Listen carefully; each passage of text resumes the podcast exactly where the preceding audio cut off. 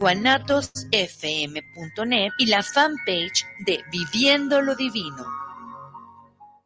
guanatosfm.net los comentarios vertidos en este medio de comunicación son de exclusiva responsabilidad de quienes las emiten y no representan necesariamente el pensamiento ni la línea de guanatosfm.net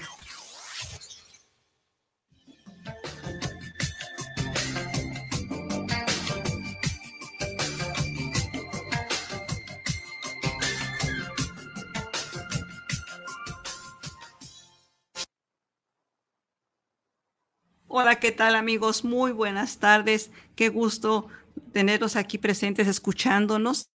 Eh, aquí después de la pantalla, usted está atrás la pantalla, escuchándonos y viéndonos como cada ocho días. Este es su programa Queda entre nosotros y sean ustedes bienvenidos.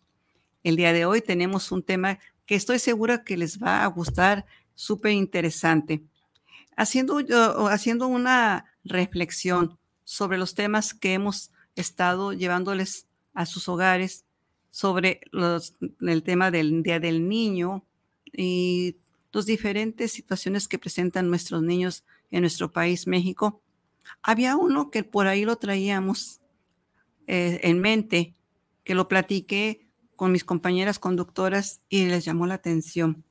Y espero que también a ustedes les guste. Estamos hablando de los niños, pero estos niños en situación de calle, ¿verdad? Entonces, pues para ustedes eh, eh, va este tema súper interesante, importante, que espero sea de su agrado.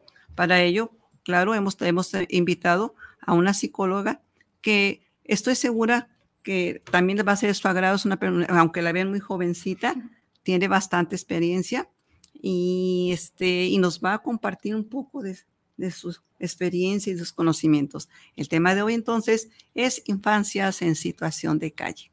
Sean bienvenidos. Y bueno, si les parece, empezamos a leer antes de empezar eh, con nuestro decálogo. quieren, empiezo yo y luego ya le seguimos. Me siento orgullosa de ser una gran mujer. bien. He decidido aceptarme como soy y ser feliz. Soy libre, amo y siento. Y sueño y respeto a mi cuerpo y a mi pareja. Me gusta ayudar a los que me necesitan. Me gusta escuchar y ser escuchada. Merezco el respeto y el amor de mi pareja. Sueño y vuelo para alcanzar mis metas. Hoy he decidido apoyar a las mujeres para que seamos una. Y alcanzar. Ah, perdón. Y alcanzar la plenitud profesional, laboral y en el hogar. Siempre hablaré bien de nosotras las mujeres. A partir de hoy seremos una para todas y todas para una. Todo lo que se diga y se haga queda, entre, nosotras. Bueno, pues damos la bienvenida a la licenciada en psicología Amabel Pérez Duarte. Ella es psicóloga y es egresada del Centro Universitario de Ciencias de la Salud de la Universidad de Guadalajara. Bienvenida, Amabel. Muchas gracias. Eh, bueno, muchísimas gracias primeramente por la invitación. Eh, la verdad es que desde que me, me, lo comentaron, a mí me encantó. Tengo, tengo bastante, no bastante, mucha experiencia dentro del tema eh, de manera personal, de cosas que he vivido, además de que pues en la carrera, híjole, mm, ves, ves y empatizas con demasiadas situaciones que te van metiendo y metiendo en el tema hasta el punto donde ya no puedes salir y ya una vez que lo ves, ya no lo puedes dejar de ver. Una vez que, espero que también las personas que nos estén escuchando les pase lo mismo, que una vez que te haces consciente de la situación que existe en nuestro país, en nuestra ciudad, en nuestro día a día, en nuestra vida eh, laboral, en todo lo que hacemos, ya no hay manera de no voltearlo a ver. Y afortunadamente va a suceder, espero que suceda, porque justamente hablando de las infancias en la calle, de las personas en situación de calle, lo platicábamos afuera, eh, Dulce y yo, son personas invisibles prácticamente para toda la sociedad, son personas a las que no vemos, son personas a las que hacemos a un lado y realmente la única manera en la que los volteamos a ver es cuando se vuelven incómodos para nosotros, cuando de pronto vamos caminando y nos asustan y entonces, ay, déjame algo para el lado, o en nuestra ciudad cuando va a haber un evento grande, importante, los eventos deportivos que suelen hacer de pronto, que se vuelven incómodos para que estén ahí, entonces ahora sí los vemos, ahora sí los volteamos a ver y decimos, hay que retirarlos de nuestras calles porque no se ve bien. ¿Y qué van a decir todos los países que van a ver esto transmitido?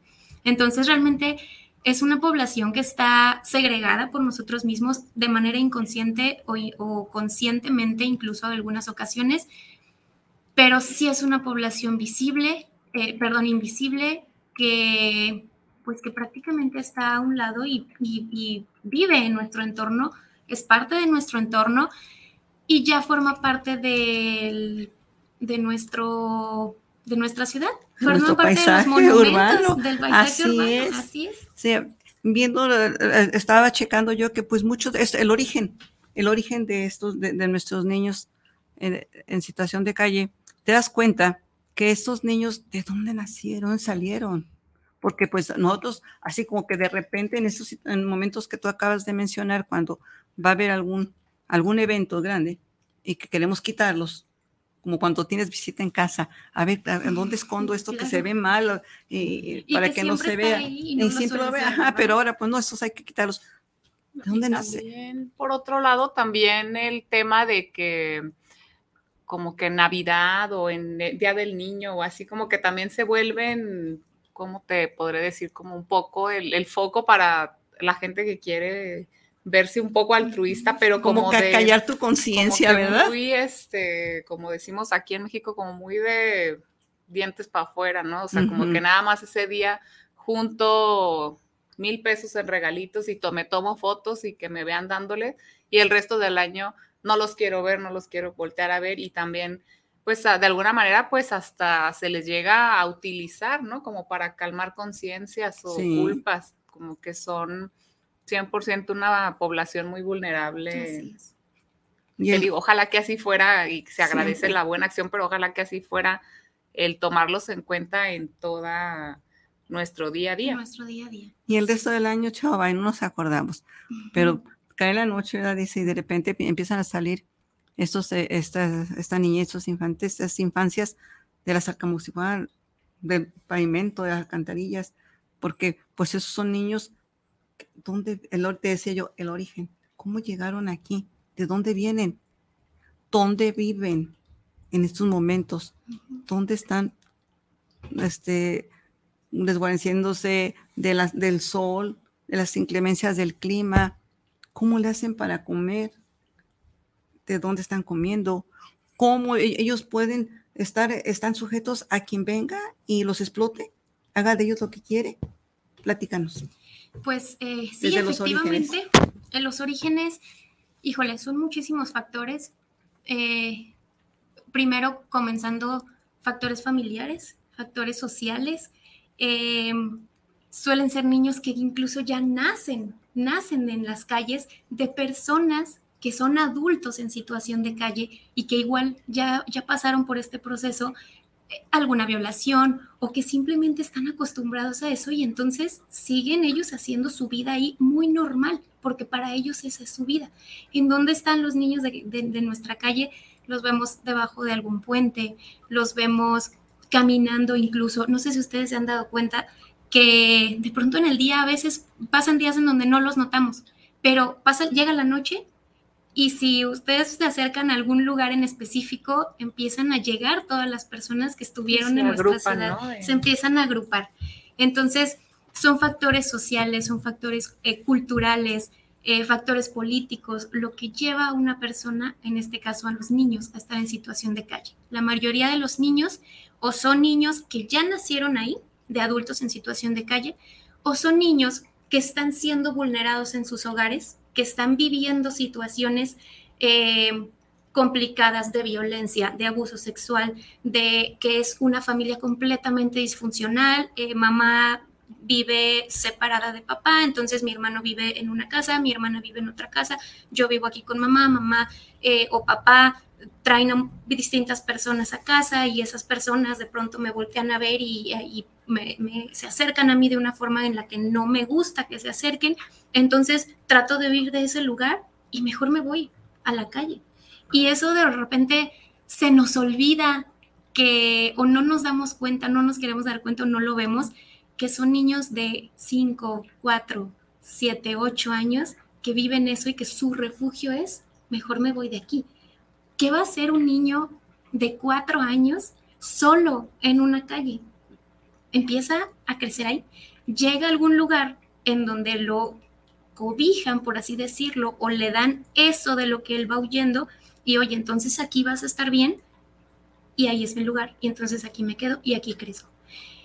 Y lo empiezan a ver normal y lo empiezan a vivir así. No, incluso forman su propio pues núcleo familiar con los otros niños de la calle, porque yo creo que todos los hemos visto y muchas veces hasta entre ellos se cuidan, o sea, como que si hay uno más chiquito, como que los más grandes pues tienden a, protegerlos de alguna manera, pero van haciendo su núcleo como una pequeña familia de puros niños y pues también es muy lamentable porque todos estos niños pues desconocen sus derechos, desconocen que hay lugares a lo mejor a donde se puedan acercar y a veces hasta que no la sociedad civil se acerca a ellos, es como que les hacen saber eh, lo que de alguna manera pues les puede llegar a corresponder a través de algún, eh, digo, algún programa social o algo, pero al final ellos no son conscientes de que también son parte de la sociedad igual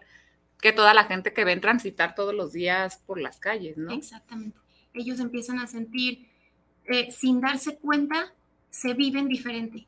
No se dan cuenta de que muchas veces están siendo vulnerados sus derechos porque no lo saben, porque no hubo nadie nunca que les enseñara que tenían derecho a una educación, que tenían derecho a una familia, que tenían derecho a un techo, a vivir en un lugar, en un lugar físico.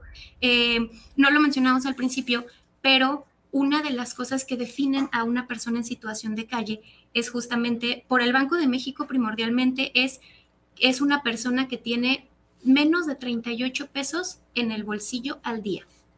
Eh, eso por el Banco de México únicamente hablando de lo económico, de lo monetario. Eh, pero ya hablando de otras situaciones, es que tengan una estructura en donde vivir, es que tengan una familia en donde poder desarrollarse de manera óptima como seres humanos. Y eso no existe para ellos. Ellos salen eh, y se empiezan a vivir de esa manera, eh, con a, veces un techo de alguna cobija, alguna cortina, a veces ni siquiera eso, a veces un cartoncito, y empiezan a tener, como, decía, como decías tú, un núcleo eh, con personas desconocidas que se vuelven su familia, se vuelven su núcleo familiar. Entonces empiezan a crecer así y empiezan a aceptar situaciones que a lo mejor otros niños con, con otros derechos que pueden vivirlo así, pues lo tienen, que es empiezan a vivir abusos de alguna persona y ellos creen que como el, el, adulto le está dando permiso de vivir ahí, en ese pedacito de calle, pues él tiene que pagarle de alguna manera. Él, ella, eh, tiene que dar eso. Entonces empiezan a vivir eh, abusos sexuales, empiezan a vivir situaciones de drogas, adicción, de drogas, adicciones, porque tienen hambre o porque simplemente lo empiezan a ver y se vuelven adictos. Eh, son niños que vuelven, se vuelven adictos, se vuelven con esa necesidad de, de una droga, de un consumo constante. Entonces, no se dan cuenta que están siendo vulnerados, no se dan cuenta y crecen así y se vuelven adultos que nunca supieron cuáles eran sus derechos humanos, nunca supieron que, es, que están siendo vulnerados cuando llega la policía y los quita y se los lleva y les dice es que eh, no, no, puedes dormir en la calle y ellos dicen sí es cierto, es que yo no, yo estoy haciendo mal en dormir ahí, cuando todo el mundo tenemos derecho a, primero a dormir y segundo, la calle, pues la calle es libre. Entonces, ellos creen y ellos dicen, sí es cierto, yo estoy mal, yo soy incómodo para la sociedad y qué bueno que el policía hizo esto, cuando pues no es así, cuando realmente va mucho más allá y debería haber quien estuviera trabajando para... y por otro lado, que también son así como, pues, como explotados de alguna manera por otros adultos que ya se encuentran, como decías, en situación de calle y eh, a veces pues ellos van ingeniándoselas de alguna manera como eh, pues para sobrevivir, ¿no? Entonces llega o yo por lo que se sabe o se ve, llega un punto en el que ya a los adultos ya nadie les quiere dar porque toda la gente como que es como, bueno, se le puede trabajar, entonces agarran a un niño con el pretexto de que es su hijo o, así, entonces empiezan a, o ponen al niño a pedir dinero y al final el niño nada más está como eh, pues eh, recaudando ahí los, los fondos de las limosnas, de la monedita que, que se le dé o algo, pero al final ni siquiera termina siendo para ellos, es para darle a un adulto que a lo mejor es para consumir drogas o para no sabemos qué, pero muchas veces ni siquiera es para ellos mismos, se los quitan. Es otra forma de explotación.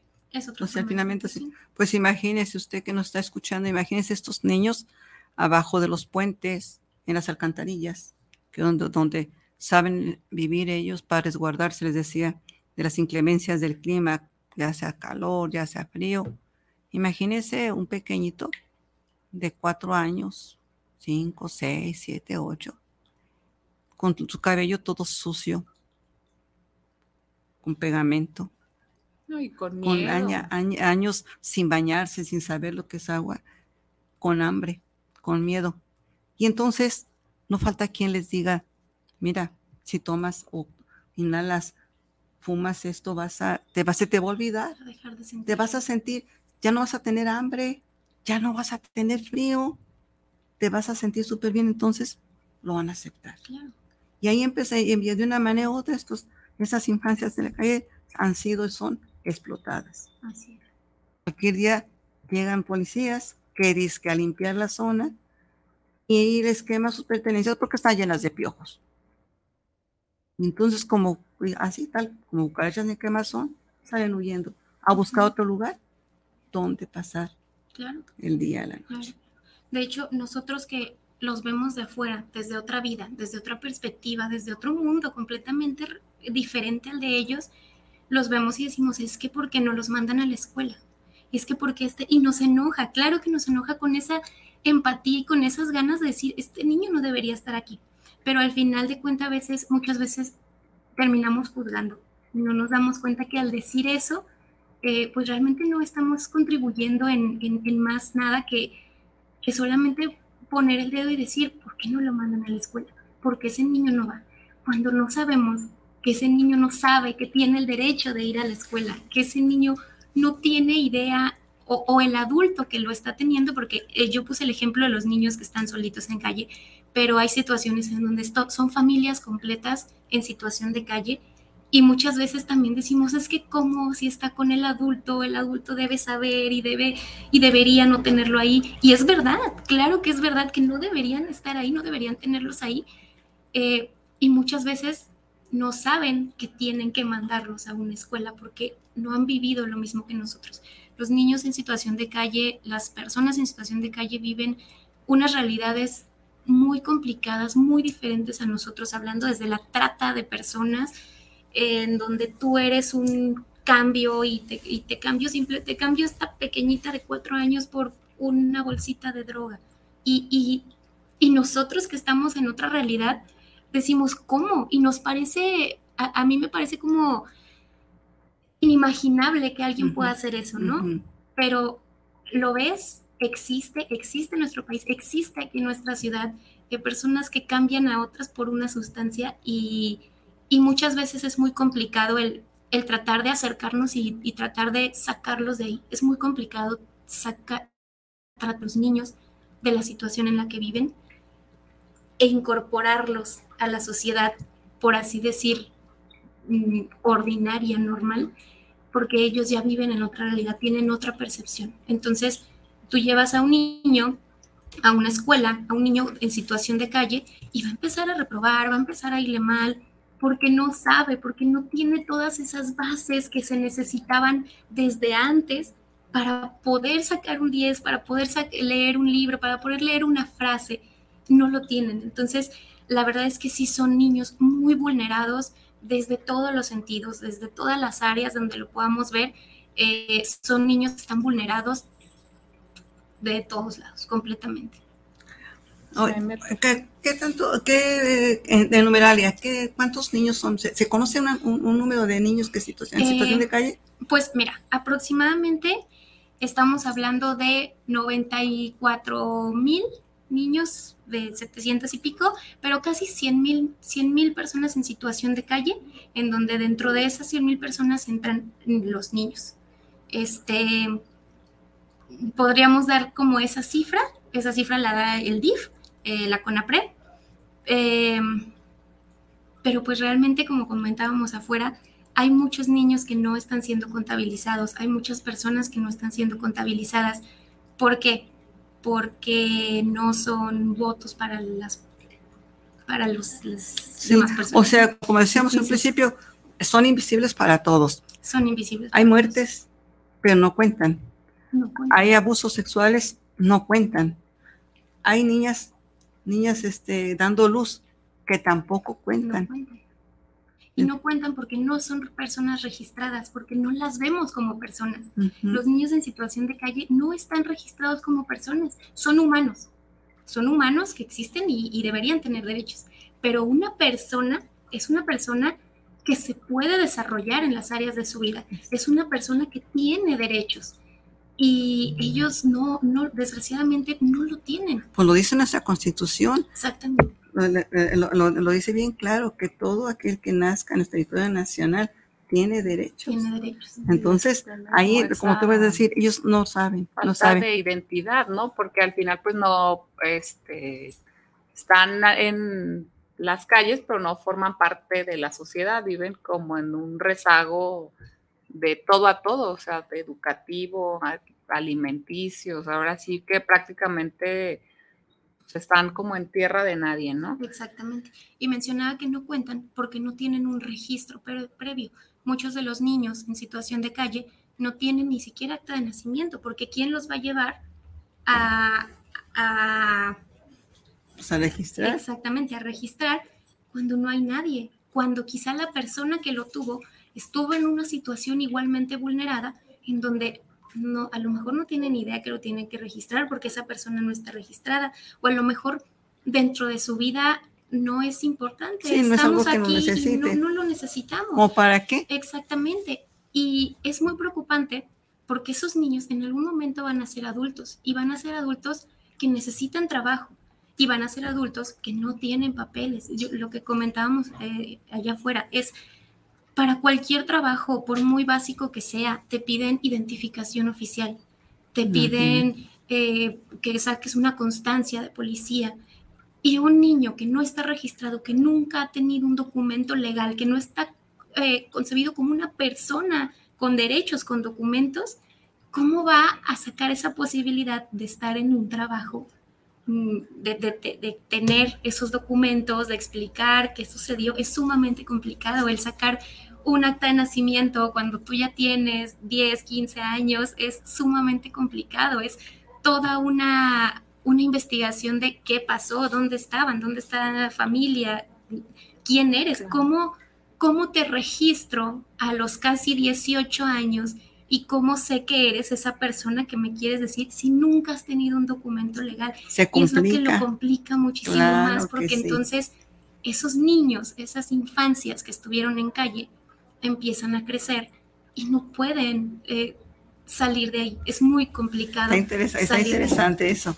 Ya, leer unos, un comentario de Daniel, nos manda saludos Daniel, Víctor Daniel Rosales, manda saludos desde Zapopan para el programa y también Francisco Godoy, saludos desde Tlaquepaque Centro y que un saludo a las panelistas. Gracias.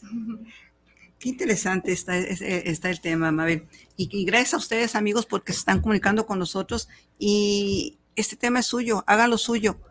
Uh, es importante que, ah, que levantemos la voz, que digamos, hay gente allá afuera que nosotros la hemos visto de manera invisible, pero que existe y que sin nuestra voluntad estamos haciendo nosotros cómplices de muchas situaciones que están dando allá afuera. Digo, hay, casos que yo creo que los hemos visto que hasta se han vuelto hasta virales, ¿no? Como el niño que vendía, que ese no era tan situación de calle, pero que vendía empanadas en, la playa y que después hasta era, era, muy bueno para matemáticas y que poco a poco fue como que creciendo su negocito de la venta de empanadas y era muy popular en redes sociales, pero pues también son niños que han corrido con la suerte dentro de las calles de encontrarse con personas que pues los han sabido orientar un poco para que sean conscientes de, de otras maneras de salir adelante y a lo mejor pues buscar como alguna actividad productiva que les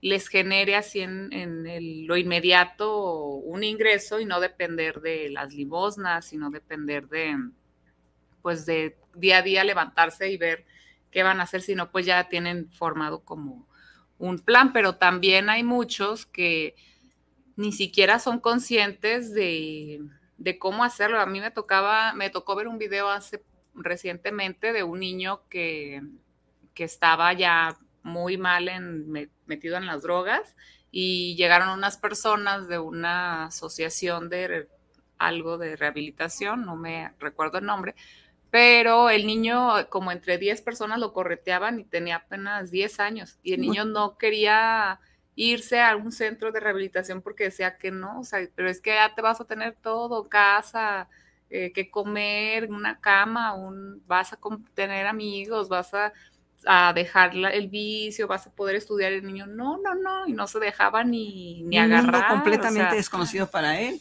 Estaba aterrorizado, o sea, como si lo fueran a llevar a la perdición cuando era todo lo contrario. Entonces era como impactante y por eso era como que lo grababan porque no lo podían, corría tan fuerte que no lo podían agarrar entre 10 personas para llevarlo a un centro de rehabilitación porque tenía como pavor cuando a lo mejor para nosotros el verdadero pavor sería lo que él está viviendo. Que hemos vivido.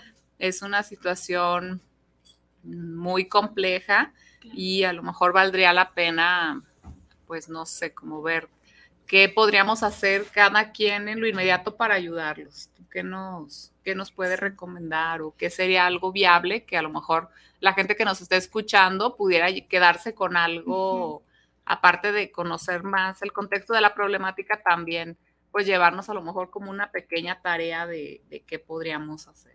Claro. Sí, sobre todo, no quedarnos con que ahí está el problema, a ver, ¿qué, qué, se puede hacer? ¿Qué hemos, o qué se ha hecho? ¿Hay un camino? Eh, pues primeramente lo, lo, lo esencial sería que tuviéramos políticas públicas que ayudaran e integraran a estas personas porque también dentro de, dentro de las políticas que tenemos, pues están segregados, no están considerados dentro de muchas políticas que tenemos. Entonces, eso sería lo, primordial por parte de, de más arriba de nosotros.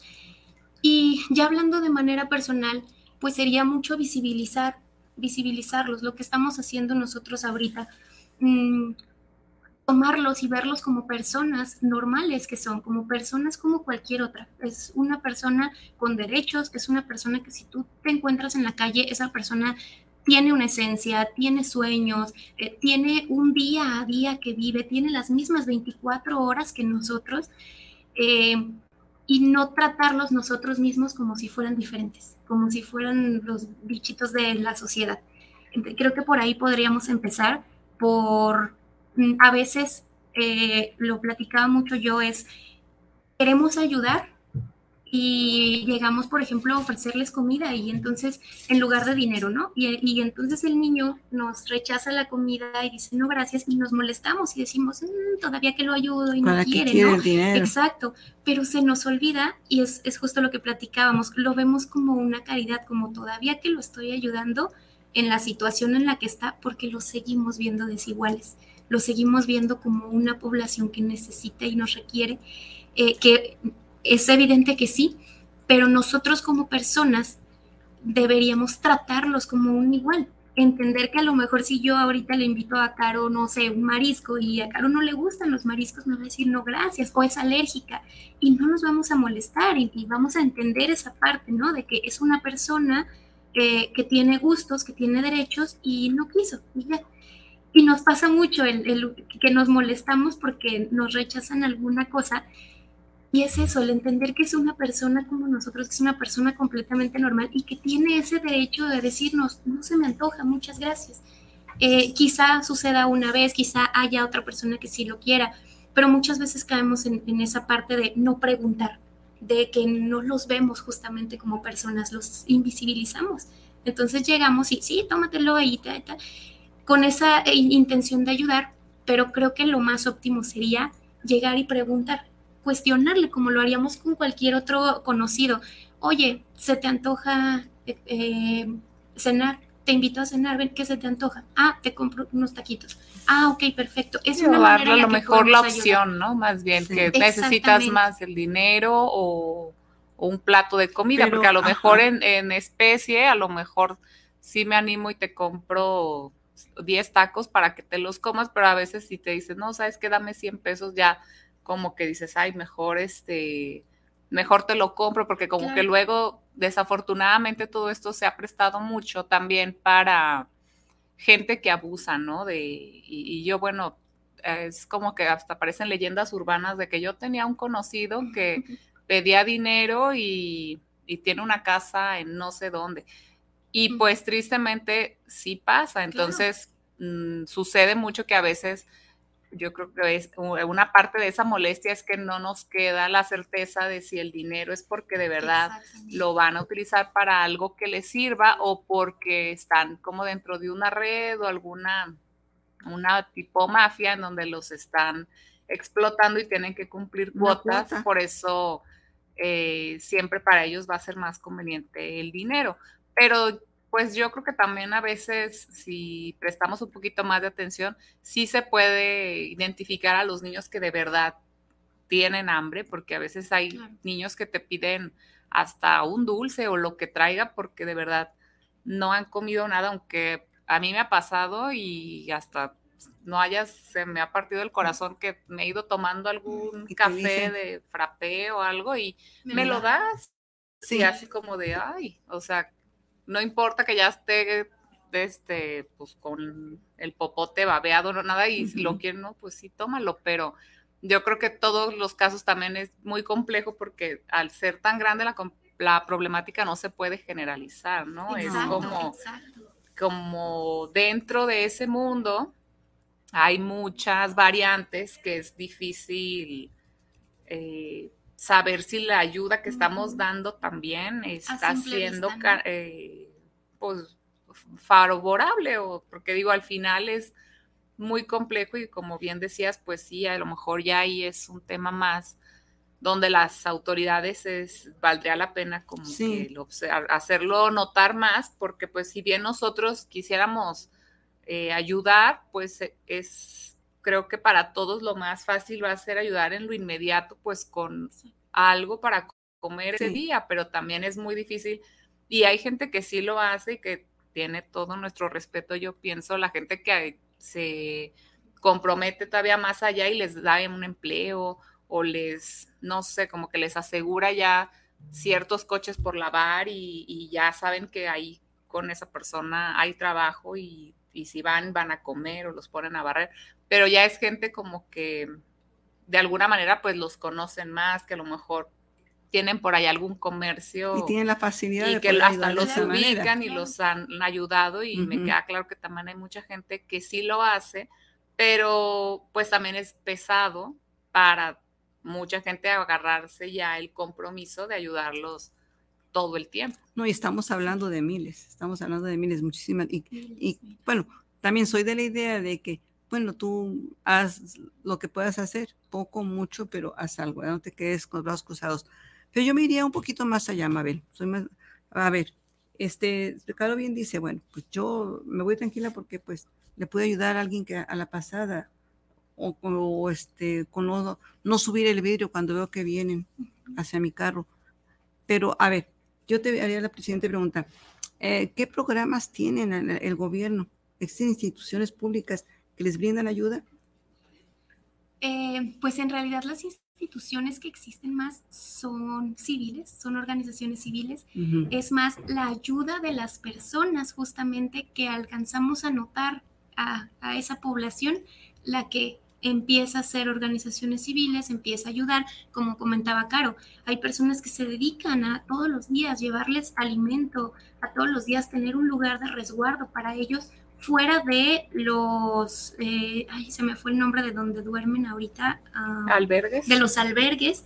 Eh, pues los albergues están por parte del gobierno, pero no todos son óptimos para ellos. Hay albergues que de verdad escuchas unas historias que tú dices me, están mejor en la calle que, que ah, acudiendo a los albergues porque se, la situación los lleva y se presta a que igual tú vas y son personas desconocidas, son personas que ven a un niño solo y, pues quieren obviamente aprovechar ¿no? ese momento. Entonces hay tantas situaciones alrededor de este tema que de verdad son de suma delicadeza, de tratarlo casi con pincitas, porque, porque a veces si dices, mejor que no, acuda al albergue, o, o, sin un adulto no entras, o cositas así que de repente hay en los albergues ciertas normas de ok, sí, pero no entra una persona con enfermedad, por ejemplo, física, no puede entrar persona con enfermedad física. Eh, no entras si, ay, ¿cuál era el? Ay, se me pasó ahorita, pero hay ciertas reglas también en los albergues que definen si puedes pasar la noche o no ahí. Mm. Eh, y también hay condiciones, algunos albergues en las condiciones que no son las óptimas. Entonces, claro que existen los albergues, eh, pero también está esta parte de la sociedad que es de donde, de donde recibimos, reciben casi el mayor apoyo, como la institución que yo les comentaba, que es Mamá C. No sé si, no sé si alguna vez la han escuchado.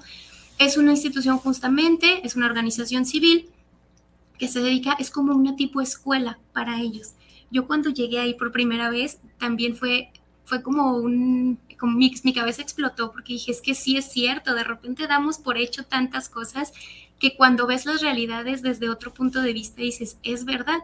Eh, esta institución recibe, es como una tipo escuela, en donde reciben a niños de papás que trabajan en calle, que son considerados niños de la calle porque son niños que muchas veces llegan a sus hogares a las 12, una de la noche, nada más a dormir y se salen a las 5 de la mañana a volver a trabajar. Entonces son niños que también eh, son considerados en situación de callo.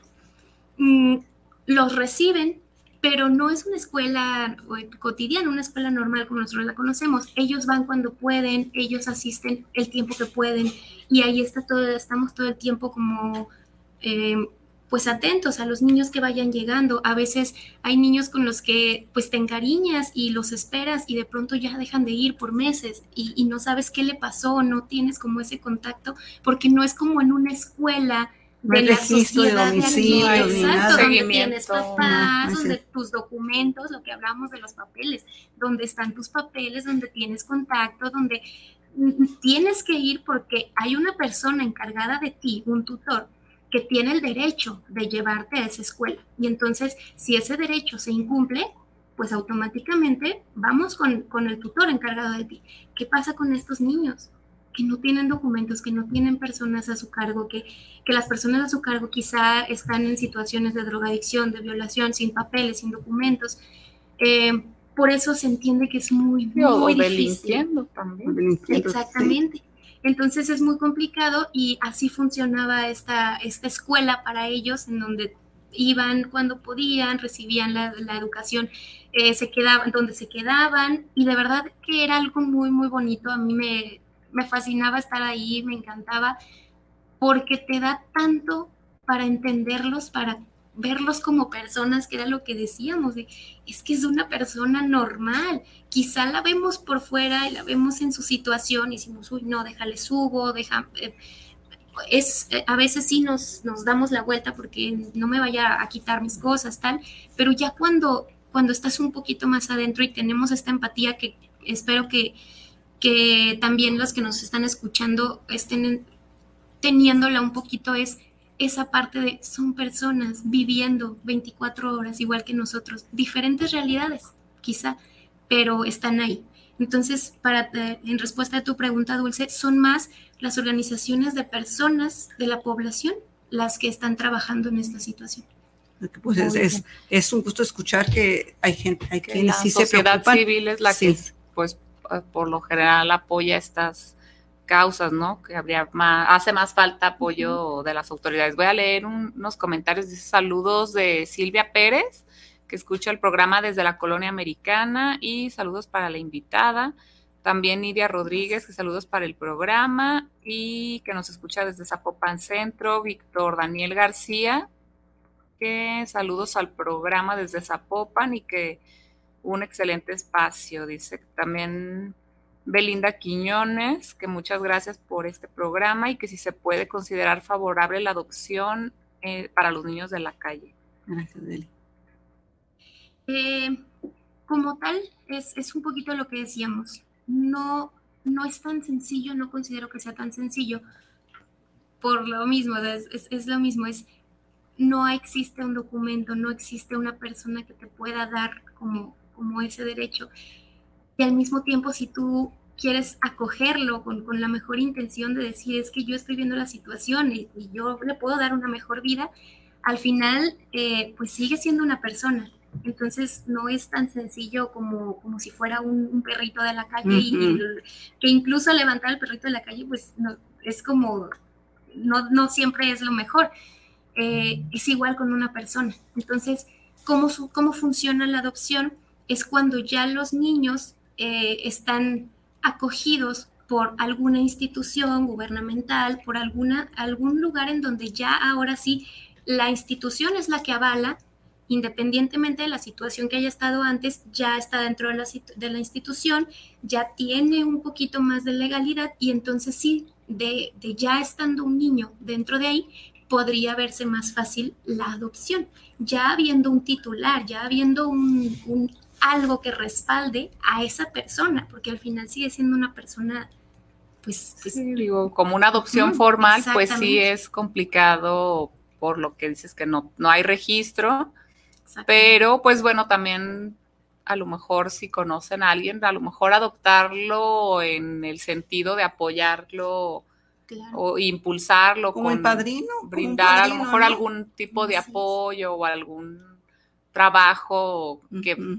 a lo mejor si no quieren tener como la responsabilidad total de llevarlos a su casa, pues a lo mejor ponerlos a lavar cocheras o a lavar algún coche y que pues no necesariamente tengan que estar dentro de tu hogar si no sientes como la, la confianza por toda la problemática que vienen arrastrando, pero a lo mejor sí comprometerte en pues darles una actividad que para ellos pueda ser redituable y hacerse ellos mismos cargo de sus propias necesidades, ¿no? También yo creo que es una manera de ayudar sin necesariamente pues tenerlos dentro de, tu casa y tal, no por mm, como en mal sentido, sino porque no hay nada que te avale y después te puedes meter hasta en algún problema, ¿no? Sí, siempre, lejos de ayudar, sales perjudicado.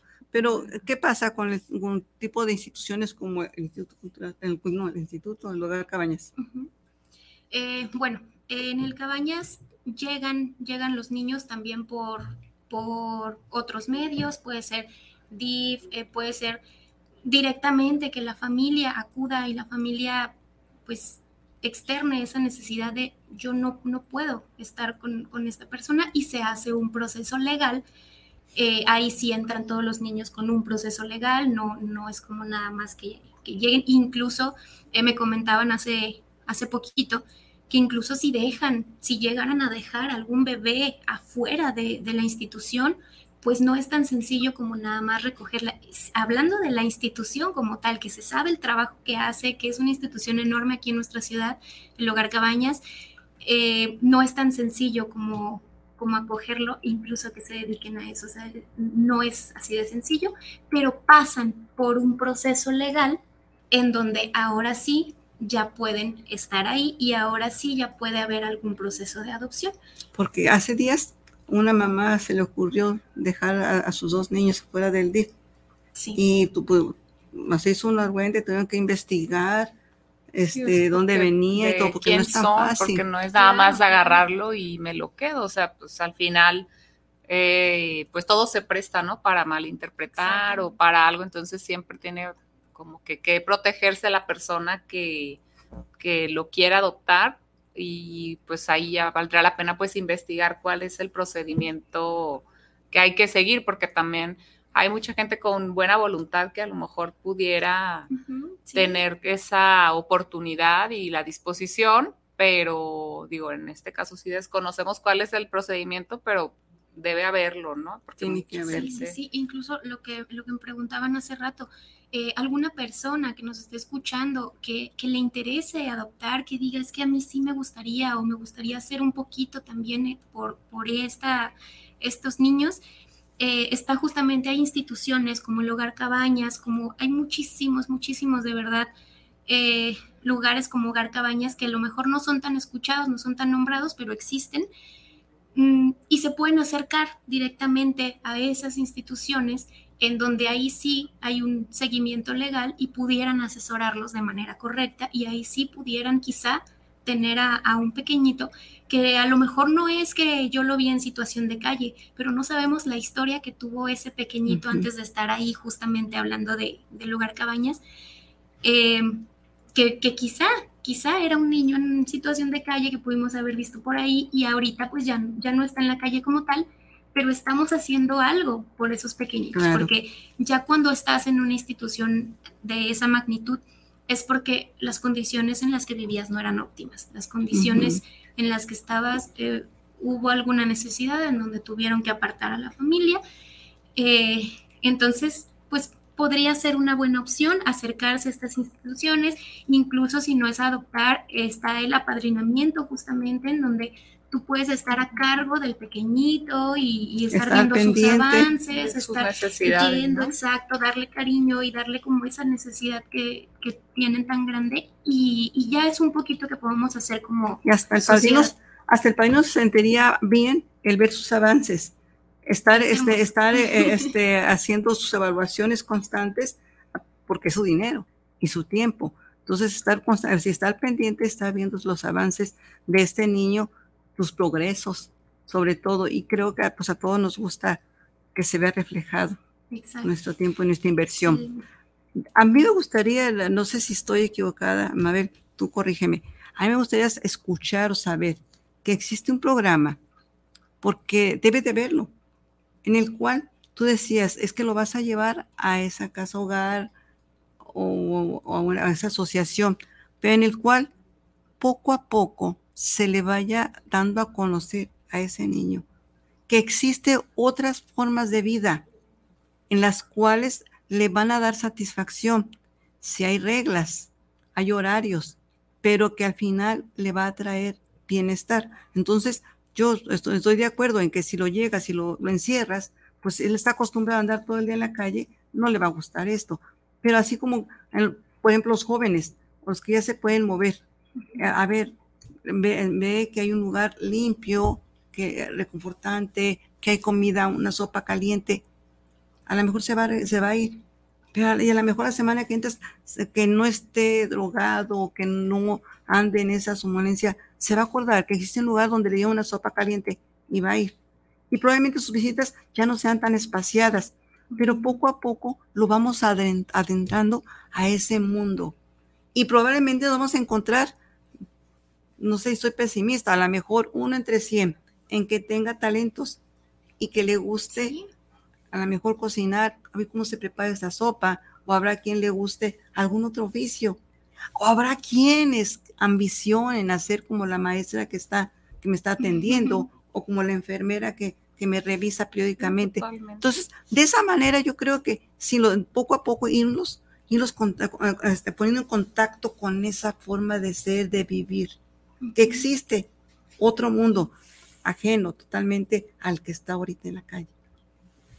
Quisiera que, hubiera que me dijeras que sí, así me quedo como me quedo con las ganas de que me dijeras, sí hay algo de eso. Eh, pues mira, la verdad es que no tengo el conocimiento de si, si existe en nuestra ciudad. Yo lo que identifico son justamente estas casas hogares que los acogen y obviamente les enseñan todo esto. Empiezan a, desde pequeñitos, a trabajar la espera de turnos, esas cositas que a lo mejor para nosotros fueron tan básicas que ni nos dábamos cuenta, la espera de turnos en el desarrollo de un niño de verdad nos ayuda de adultos a infinidad de situaciones. Entonces empiezan con la espera de turnos, esperan a, a, trabajar con ellos justamente en la educación emocional. a eh, reconocer sus emociones. A reconocer las emociones que es sumamente complicado si para nosotros adultos a veces no sabemos cómo nombrar la emoción que estamos sintiendo. Ahora, para un niño en una situación de, normalidad, por así decirlo, de, estándar, una situación estándar más bien, porque normalidad no, no me agrada tanto ese término, este, una situación estándar es complicado. Ahora un niño hablando en estas condiciones, enseñarle a, manejar sus emociones, a conocerlas, primero a identificarlas, luego a regularlas, es sumamente complicado. Entonces, sí hay instituciones que se dedican a, ello, pero eh, no sé si son gubernamentales, la verdad es que desconozco de alguna institución gubernamental, eh, pero asociaciones civiles sí las hay, eso sí es, eh, eso sí lo, puedo asegurar. Mm, que se dedican justamente a eso, a desarrollar al niño como un humano, como una persona igual que nosotros. Entonces sí. Pues, es que, interesante. Voy a leer un comentario que nos manda saludos Cristina Anares Castañeda desde Zapopan. Saludos a, a Dulce, a la invitada, a mí y a la maestra Evelia que no está presente. Y pues no sé si les parece bien porque ya se nos está acabando el tiempo para cerrar. ¿Qué podemos concluir o quieres darnos alguna reflexión? Digo, es un tema muy complejo, desafortunadamente no se puede hablar como, o sea, prácticamente es como a, grandes rasgos porque también hay niños dentro del mundo del de trabajo en las calles que ni siquiera viven, o sea, que sí tienen familia, porque a mí me llegó a, me tocó llegar a conocer una familia donde los niños estudiaban por la mañana y por las tardes pedían dinero en la calle. O sea, eh, digo, es una situación tan diversa que pues ahora sí que agarramos así como un poquito de todo para visibilizar la problemática y pues dándole continuidad a los temas que veníamos abordando del Día del Niño, pero es un tema muy extenso y muy complejo también que así es. pues no estaba de más dejarlo pasar pues te queremos agradecer, Amabel, por venir. Voy a leer un último comentario de Silvia Rodríguez, que saludos desde Zapopan y que nos felicita por el programa que presentamos. ¿Quieren cerrar con algo? Eh, pues sí, como tú decías, es una, un, un tema que tiene muchísimas aristas de donde pudiéramos empezar a desglosar un poquito de todo. Eh, pero qué bueno que hacemos este tipo de, de, de ay, programas que estamos interesados en eso, que hay personas que estamos trabajando en eso. Yo me dedico de lunes a viernes todos los días, mi trabajo de la mañana y mi trabajo de la tarde es justamente con poblaciones similares, no es eh, niños de la calle, pero es con poblaciones muy similares, con situaciones muy delicadas. Y la verdad es que esto que yo comentaba, el visibilizar lo que está sucediendo, creo que es como el primer paso que nos puede ayudar a empezar a cambiar nuestra sociedad a, empezar a verlo con esos ojos de, no juzgar, de no criticarlos, de no decir, uy, estás ahí porque quieres, ¿sabes? Entender esas cosas de es mucho más complicado, va mucho más allá y qué bueno que hay personas que, que estamos interesadas en ello. La verdad yo les agradezco muchísimo por haberme invitado. Eh, a mí me fascina, me, me encanta hablar de estas cosas y, justamente qué bueno que lo hicieron a raíz de, esto del Día del Niño, porque yo, yo mencionaba eso. La verdad es que ahorita eh, tener una infancia sana es un privilegio al que no todos pueden acceder. Es un privilegio de muy difícil acceso y, y pues nos falta trabajar muchísimo para que ese privilegio que tenemos algunos pues pueda llegar a todos los demás, a muchos niños que no lo están viviendo en este momento. Pues qué bueno, recuerden que los sueños, los sueños ahí, ahí, empiezan los cambios, a partir de sueños. Pues agradecerles, Caro, muchas gracias, que me acompañó en la conducción. Amabel, por aceptar la invitación. Y estás invitada cuando gustes, estos son tus micrófonos. Y aquí nos escucha muchísima gente que, como nosotros, también sueña con hacer un mundo mejor, que es lo que nos impulsa día a día. Llegar a sus hogares y que ustedes nos escuchen y nos hagan sentir que están ahí presentes, como cada martes. Bueno, pues nos despedimos de ustedes, no sin antes invitarles a que estén con nosotros el próximo martes a la misma hora, a las 13, 13 horas, una de la tarde, y pues deseándoles que tengan una semana muy, pero muy feliz y agradable. Hasta luego. Muchas gracias. Hasta luego, muchas gracias.